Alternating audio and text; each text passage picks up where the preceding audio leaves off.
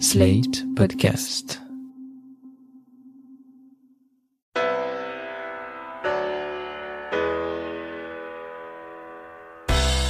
Bonjour et bienvenue dans le monde devant soi. Je suis Christophe Caron et chaque semaine nous revenons sur l'actualité politique française et internationale avec Jean-Marie Colombani, directeur de la publication de Slate.fr, et Alain Frachon, éditorialiste au Monde, spécialiste des questions internationales. Bonjour messieurs. Bonjour Christophe. Bonjour Christophe.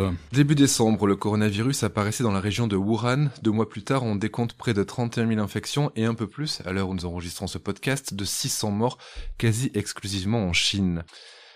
Victime collatérale de cette épidémie, l'économie chinoise, et quand Pékin tous, c'est le monde qui s'enrhume, la crise sanitaire va-t-elle entraîner une crise économique? Pour en parler, je vous propose d'accueillir par téléphone Éric Le Boucher, éditorialiste aux échos, à l'opinion et bien sûr à Slate. Bonjour Éric. Bonjour à tous.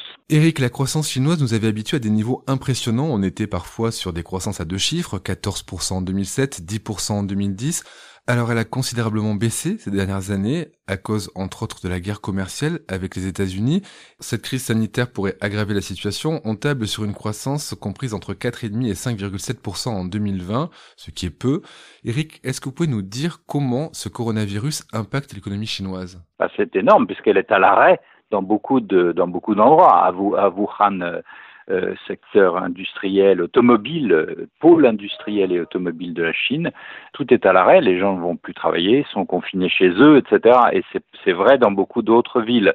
Donc, euh, tant que l'infection sera là, tant que l'épidémie ne sera pas contenue, arrêtée, ça prendra sans doute un semestre, puisqu'on parle d'un pic d'épidémie entre mars et mai, donc ça ne s'arrangera que vers juin. Autrement dit, la Chine aura un énorme impact sur tout son premier semestre, qui va être euh, une croissance faible, sinon, quasi nulle. Alors évidemment, ça aura des conséquences pour, pour tout le monde. En 2003, c'est l'épidémie de SRAS qui avait amputé le PIB chinois d'environ 1,2 points et qui avait aussi entamé la croissance mondiale. Alors on imagine que ce sera la même chose avec le coronavirus. Là, on table sur quelques dixièmes de points en moins pour la croissance mondiale. Est-ce que cette baisse est suffisante pour créer les conditions d'une crise économique mondiale que beaucoup disent déjà proche, Eric. Oui, oui, c'est vrai qu'il y avait un mauvais climat toute l'année dernière, pour beaucoup de raisons, à cause de Trump euh, qui, menaçait euh, un peu tout le monde et la Chine notamment. Mais enfin, quand même, euh, ça s'était calmé, si vous voulez, les, les angoisses s'étaient calmées en fin d'année avec l'accord entre Pékin et Washington, pseudo-accord. Et donc, bon, tout le monde disait qu'au contraire, l'économie était faible Hein, affaibli, mais stabilisé. Alors cet, euh, cet accident euh, sanitaire euh, considérable mais remet tout en cause. Je ne peux pas vous prédire ce qui va se passer, on n'en sait rien. Est-ce que la Chine va réussir à contenir, comme je le disais tout à l'heure, l'épidémie au mois de juin, disons euh, À ce moment-là, bon, euh, tout repartira, puis il y aura un effet de rattrapage, donc euh, l'économie mondiale sera très affectée, mais, mais pas cassée. Euh, là, vous me dites, est-ce que ça peut provoquer une récession? C'est pas impossible, mais j'y crois pas trop à l'heure actuelle. Mais c'est pas impossible quand même. Jean-Marie? Le précédent du SRAS est largement dépassé, même si l'épidémie actuelle est moins meurtrière en termes de taux de mortalité, elle est très inférieure au virus précédent ça touche infiniment plus de monde et ça pose en effet le problème de, ça pose d'innombrables problèmes parce que la réaction euh, qui est très militaire et très encadrée euh, est une réaction qui est absolument nécessaire aujourd'hui, mais c'est en même temps euh, un renforcement du, du, contrôle social en Chine. Donc ça pose des questions en, en, cascade. Et on va revenir justement sur l'impact de cette crise sanitaire sur le régime chinois. Euh, mais avant, Eric, euh, on a vu que certaines multinationales ont dû euh, fermer, ont dû quitter le marché chinois. On pense, je pense à Ikea, je pense à Starbucks qui ont dû fermer leur, leur magasin là-bas pour les raisons de, de, des raisons sanitaires. Donc on imagine qu'elles vont être impactées par euh, par cette crise sanitaire. La France, elle en particulier, est-ce qu'elle peut subir sur le plan économique des conséquences de ce qui se passe en Chine actuellement? Bah oui, ça peut même être très, fort. D'abord, pour le textile, par exemple, parce qu'on en importe encore beaucoup du textile chinois. Donc, euh, si on n'importe plus de, t-shirts euh, et de chemises, euh, il va falloir les importer très vite, trouver d'autres sources. C'est toujours très, très compliqué, très lent, insatisfaisant. Donc, premier secteur, c'est les secteurs d'importation en provenance de Chine.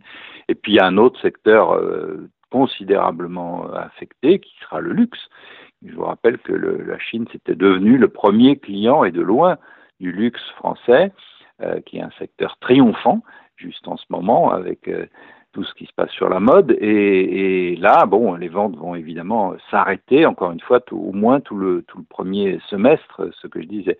Donc la France sera affectée, on ne peut pas dire dans, dans quelle épaisseur de sa croissance, Certainement, c'est très mauvais puisque déjà on pensait à un ralentissement de la croissance en France autour de 1% ou 1% plus.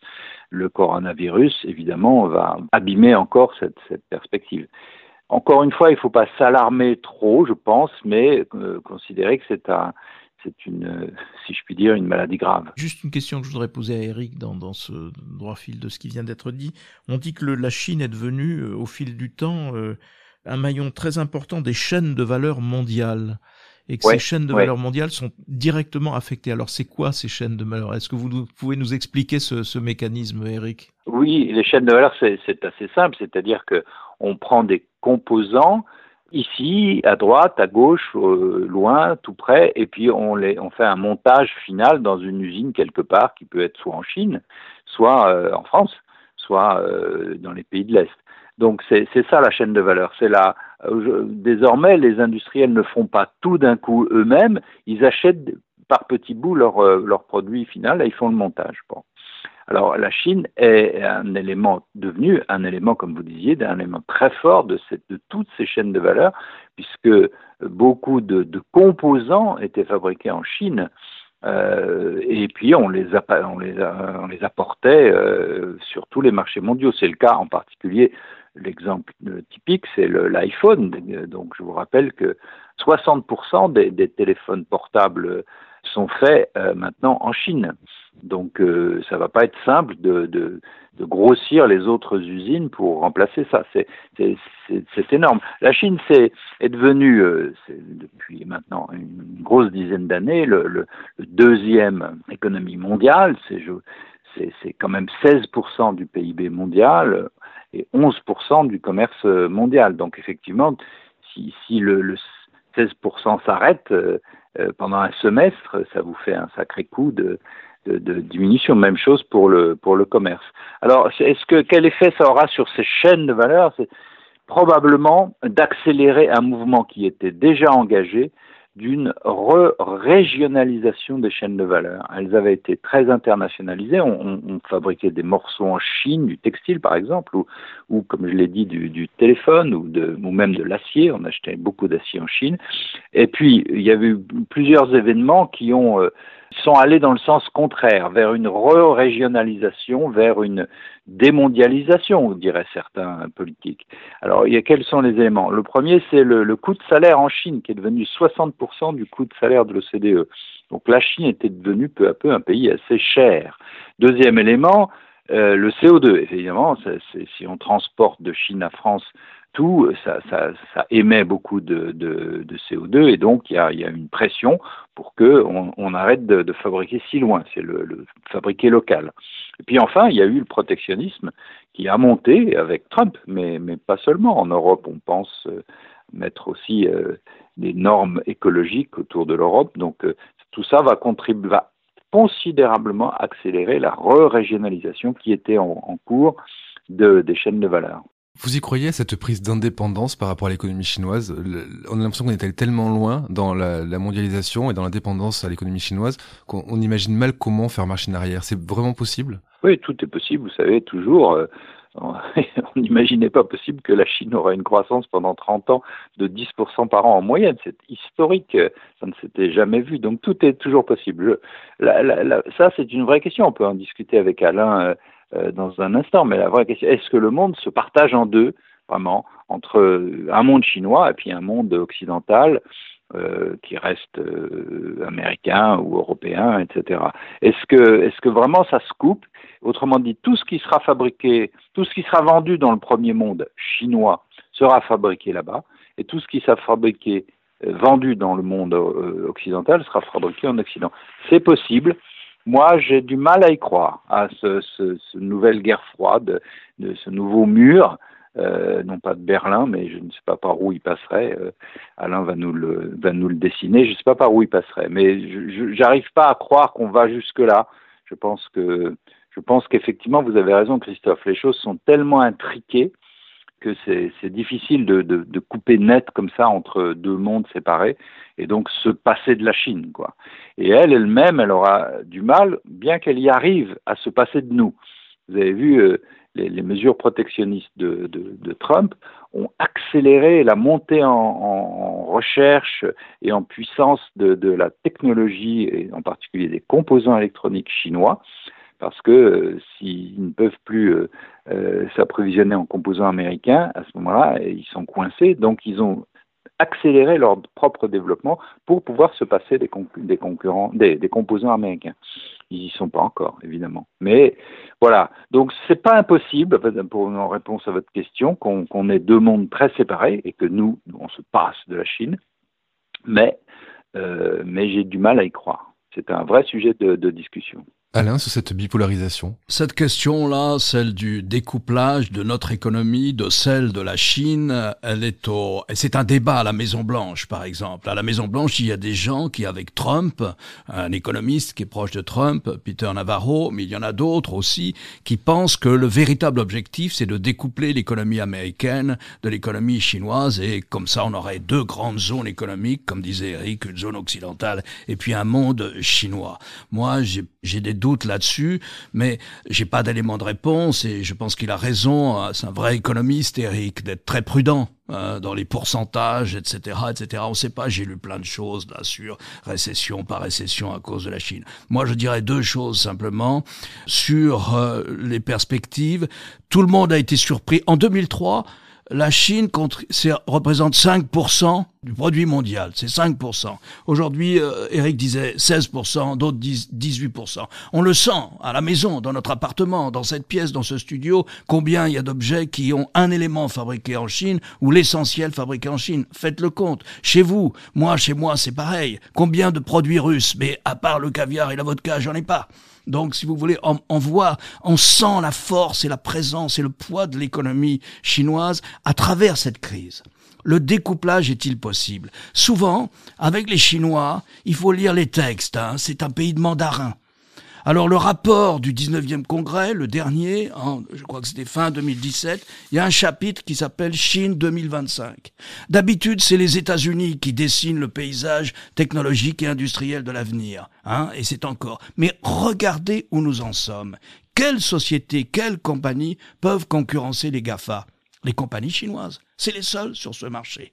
Or, dans le plan Chine 2025, il est dit, ligne après ligne, nous serons numéro un dans l'intelligence artificielle, dans certains types de robotique, notamment conduire les voitures euh, sans chauffeur, monde sinistre pour ceux qui aiment conduire, et nous serons les premiers dans la reconnaissance faciale parce que nous avons une telle capacité de capter les datas, etc., que nous serons les meilleurs. Ils le disent. Ils le disent, nous serons les meilleurs. Jusqu'à présent, les Chinois ont cette caractéristique, ils ont toujours réalisé ce qu'ils avaient dit. C'est le contraire du plan à la soviétique. Eux, ils ont toujours fait à peu près ce qu'ils avaient dit, si vous voulez.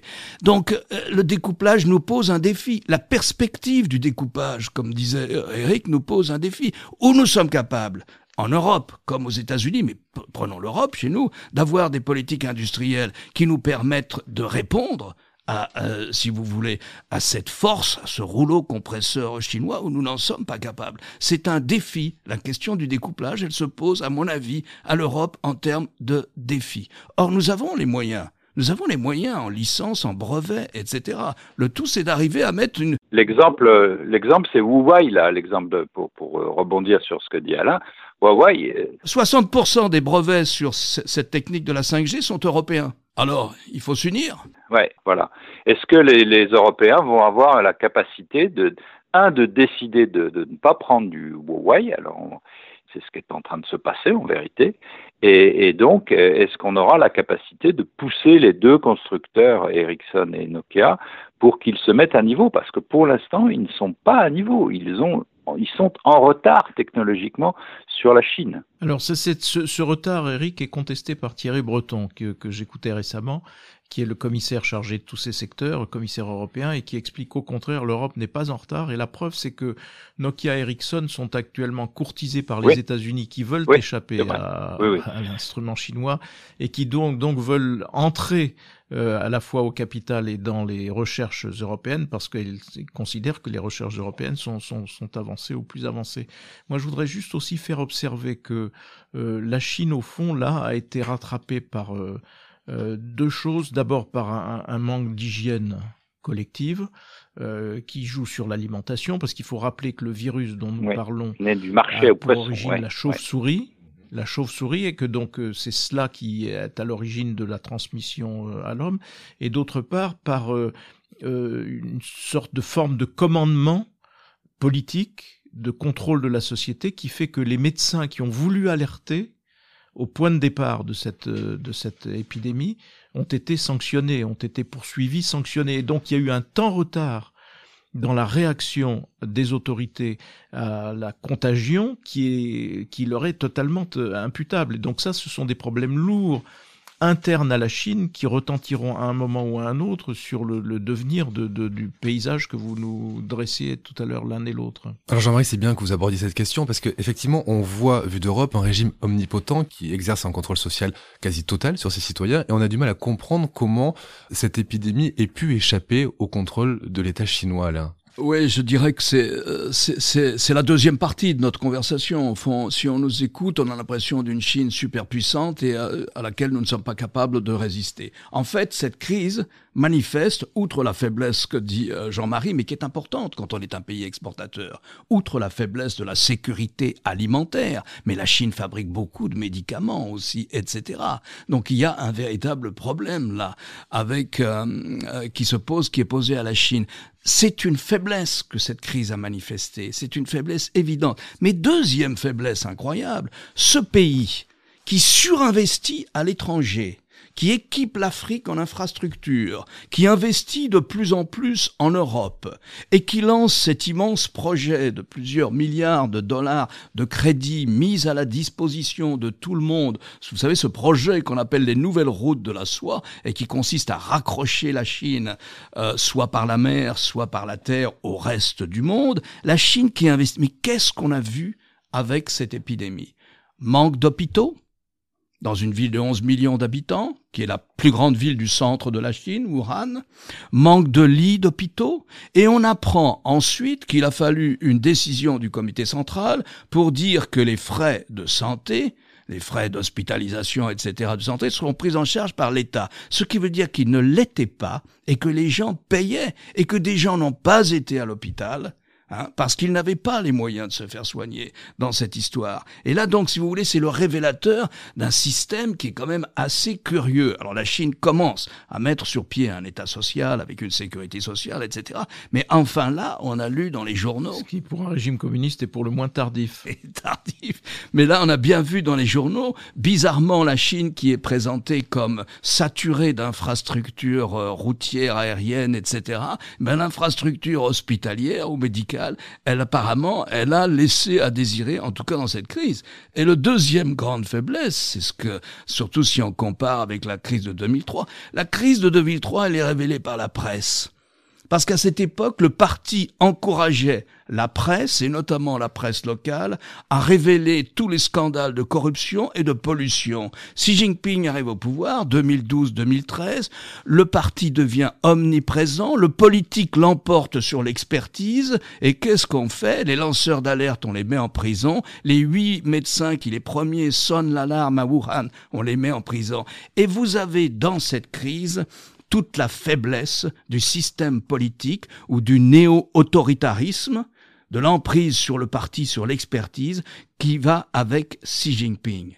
Et donc, il rencontre un échec là. La bataille de l'opinion, la bataille de l'opinion intérieure, domestique, il l'a perdu, Xi Jinping, dans cette histoire. Moi, je, je, partage cette idée aussi. Oui, il faut rappeler que la pensée Xi Jinping est inscrite dans la Constitution désormais. Donc, mais peut-être que le, l'apparition du virus n'entrait pas dans cette, dans cette pensée. Cela dit, les chercheurs, la grande différence avec la période précédente, puisqu'on parlait du précédent virus, qui avait été découvert aux États-Unis, identifié aux États-Unis, le, le SRAS, alors que celui-ci a été identifié par les chercheurs chinois eux-mêmes. Éric Le Boucher Oui, non, je, je crois qu'il y a vraiment les deux volets, c'est-à-dire que la Chine prouve qu'elle est capable quand même, d'un point de vue scientifique et d'un point de vue technologique, on parlait de Huawei, mais on peut parler de, de, de l'espace, on peut parler de la formidable réussite des en train à grande vitesse chinois, etc. Donc ils sont capables d'avoir des ingénieurs de très haut talent et de pousser leurs techniciens au plus haut niveau. Et ça, Xi Jinping a accéléré ce mouvement avec, il faut le reconnaître, avec succès, avec succès.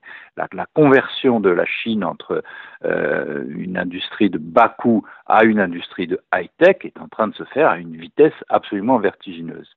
Mais en même temps, il faut voir l'autre aspect, vous, avez insisté là-dessus, c'est-à-dire la, maoïsation du pouvoir ou la remaoïsation du, du pouvoir, la reprise en main de Xi Jinping de l'ensemble du parti et de l'administration, a cassé la cause principale ou le, le, ressort principal du succès de cette Chine depuis Deng Xiaoping en 78, c'est-à-dire la compétence.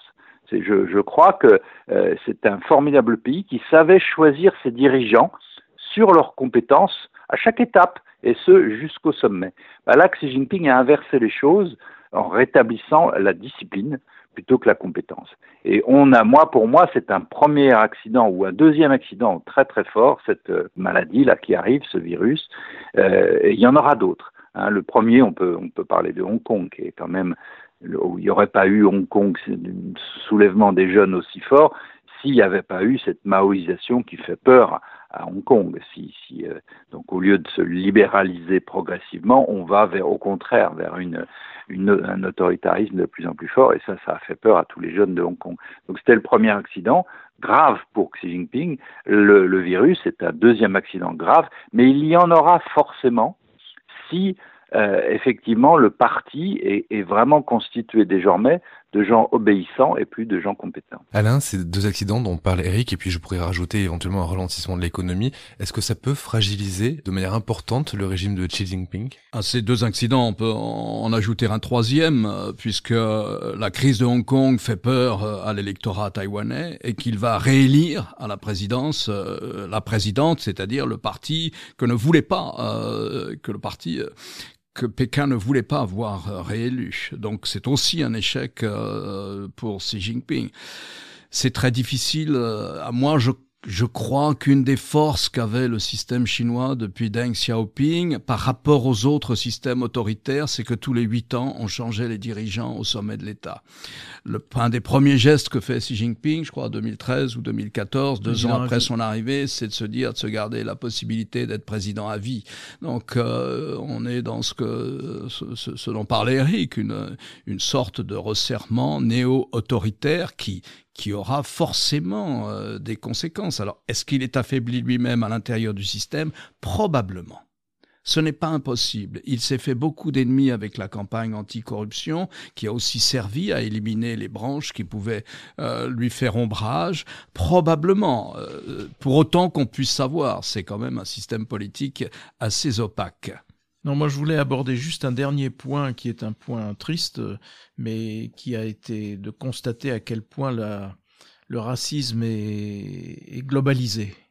Parce que cette affaire et cet isolement nécessaire de la Chine petite parenthèse, la fermeture, par exemple, de la frontière avec la Russie est, pour le coup aussi un, problème stratégique hein, pour deux pays qui entendaient se rapprocher à ce point. Les Russes euh, sont en train d'y penser autrement. Mais on a vu surgir un peu partout, en Corée du Sud, au Japon, au Vietnam, en France, en Italie, euh, une sorte de racisme instinctif ordinaire, totalement dommageable et désastreux à l'adresse d'une population d'origine chinoise qui fait que euh, un certain nombre de nos compatriotes d'origine chinoise d'ailleurs ou indo-chinoise ici à Paris ont dû euh, euh, mettre sur les réseaux sociaux ou placarder je ne suis pas un virus mmh. ce qu'on voit aussi en Italie ce qui est quand même assez terrifiant à constater mais ça c'est une j'allais dire hélas sinistrement et tristement renouvelé le, le racisme ordinaire qui se redéclenche à l'occasion d'événements de cette nature. Et à ce propos, je vous invite à lire le papier de Grassley publié en début de semaine sur Slate.fr à propos justement de l'explosion du racisme anti-chinois après cette crise du coronavirus. Je vous encourage aussi à lire euh, le suivi de l'actualité du coronavirus par Jean Yunot, toujours sur Slate.fr. Merci Eric d'avoir participé au Monde devant cette semaine. Merci Alain, merci Jean-Marie Colombani. Merci Christophe. À la semaine prochaine. à tous. Vous venez d'écouter Le Monde devant soi, un podcast slate.fr à retrouver tous les samedis matins sur slate.fr ou sur votre application de podcast préférée. Si vous avez aimé, n'hésitez pas à vous y abonner et à nous mettre 5 étoiles.